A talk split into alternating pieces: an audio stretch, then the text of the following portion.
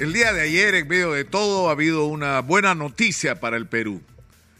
Virgilio Martínez y su equipo de extraordinarios cocineros e investigadores sobre los temas gastronómicos han logrado un título que nunca había logrado el Perú, el mejor restaurante del mundo. Central, el restaurante de Virgilio Martínez ha sido declarado el mejor restaurante del mundo. Y esto es importante no solo para el equipo del restaurante central y de los otros proyectos que tienen, sino es importante para el Perú, porque la gastronomía es uno de nuestros grandes atractivos turísticos. Hay turistas que vienen hoy al Perú solo para comer, solo en búsqueda de su, de su extraordinaria oferta culinaria. Y esto nos tendría que llevar a reflexionar sobre por qué estamos tan mal con el tema del turismo. España logra recibir al año después de la pandemia y cuando todavía no, había, no ha logrado llegar a las cifras a las que acostumbraba llegar en el pasado, a más de 70, a más de 70, de 70 millones de turistas. Y en el Perú raspamos los 2 millones, que no es ni la mitad de lo que teníamos el 2019, que es un año además que ha dado cifras engañosas porque entraron muchos venezolanos, que por supuesto fueron registrados como turistas los que entraron legalmente.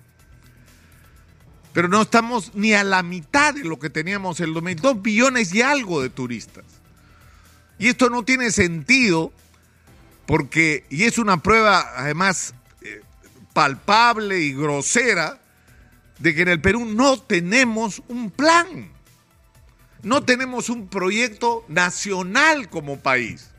Lo único que sabemos es que hay que abrirnos a la inversión extranjera, que vengan los inversionistas, que exploten el mineral, que se lleven las piedras y que a cambio de eso recibamos la mayor cantidad de dinero que sea posible para con eso multiplicar el presupuesto y que haya plata para resolver los problemas de los peruanos. Ojalá, Ojalá, para que los políticos se hagan ricos, digamos, que eso es para lo que ha servido en los últimos años. Entonces, el tema del turismo es clave. Es clave porque está más allá de lo que pueden ser recursos como el de la minería y la pesca. Nunca se va a acabar. Y tenemos para ofrecerle al mundo no solamente historia monumental, el Perú fue el centro de la capital del fue el, centro, el eje del imperio de los incas. Pero también fue el escenario de culturas más antiguas, pero además luego fue el centro del virreinato español. Entonces, eso ha dejado sus huellas en términos arquitectónicos. Tenemos joyas arquitectónicas para mostrar, muchas de ellas ni siquiera han sido completamente descubiertas. Y eso es un atractivo extraordinario. Y ese es uno. Eso es uno de nuestros atractivos. En el Perú tenemos playas extraordinarias que no existen en, otros, en otros países y no solamente en el sur. Somos un destino para el turismo deportivo como el del surf, para la gente que busca playas, para la gente que busca eh, de alguna manera el esparcimiento frente al mar porque tenemos una costa privilegiada.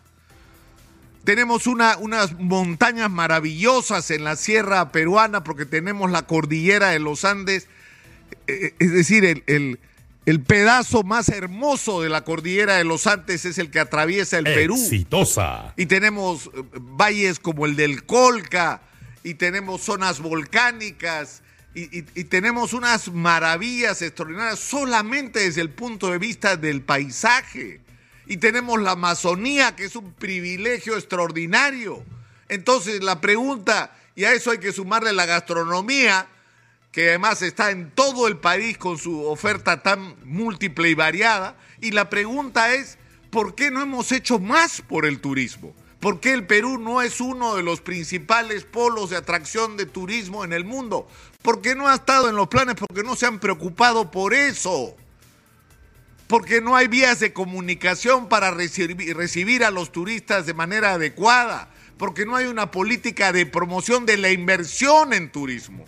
Porque si, como decía Guido Penano esta mañana con respecto a la industria de las confecciones, que finalmente se le está dando el lugar que merece en la sociedad y en la economía peruana, dándole los estímulos y los apoyos que necesita.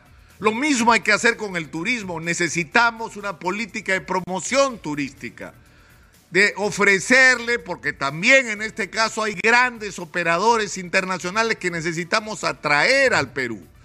Pero para atraerlos hay que ofrecerles lo mismo y más de lo que le ofrecen otros países como México, la misma España, o Centroamérica y el Caribe, para que las grandes cadenas hoteleras se instalen en el Perú, pero para eso algo tenemos que ofrecerle que sea mejor a lo de otros países, y no solamente en términos tributarios, en términos de, condiciones de operación que les resulten favorables, sino que nosotros mismos tenemos que resolver problemas básicos como el de los servicios de saneamiento. No puede ser que vengan turistas al norte del Perú y se vayan espantados por la diarrea porque no hay agua potable. Porque no hay agua potable, o sea, no puede ser. No es solamente un problema que está afectando la vida es decir, el derecho a una vida digna de millones de peruanos, de millones de peruanos, porque se calcula que por lo menos 4 millones no tienen un acceso adecuado al agua potable, sino que estamos afectando la economía del país, porque no tener servicios de saneamiento es una barrera para atraer a los turistas, porque no vas a ir a visitar un país en el que te vas a enfermar. Entonces, es muy importante que definamos una estrategia de cuáles son los polos de desarrollo turístico que vamos a tener, cuáles son las políticas de promoción que vamos a desarrollar, cómo vamos a empatar la educación en esas regiones, porque necesitamos tener personal entrenado en todos los niveles para recibir esos millones de turistas que deberíamos lograr. Es indispensable que esto ocurra, pero ahora podemos empezar podemos empezar. Y ese comienzo puede ser este mes de julio. Porque una de las de los motores de la recuperación del turismo en México y en España ha sido el turismo interno después de la pandemia. Cuando los turistas extranjeros tenían miedo de viajar, fue el turismo interno el que permitió iniciar en España el rescate de la actividad turística como una de las principales actividades económicas del Perú, más de, de España. El 12% del Producto Bruto Interno lo produce el turismo. Es una barbaridad.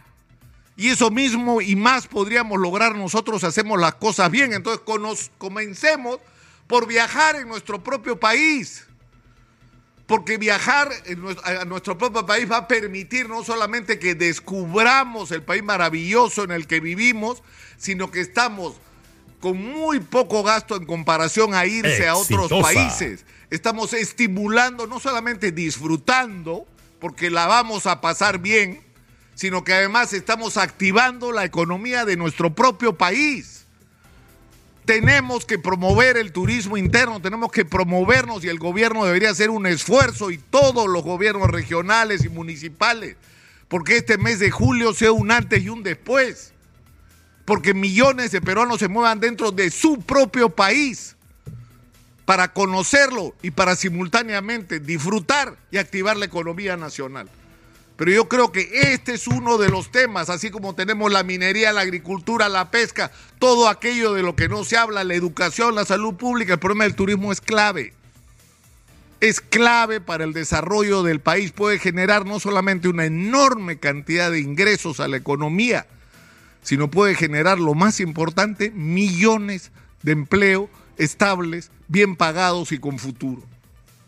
Soy Nicolás Lucar, esto es Hablemos Claro. Estamos en Exitosa, la voz que integra al Perú, 95.5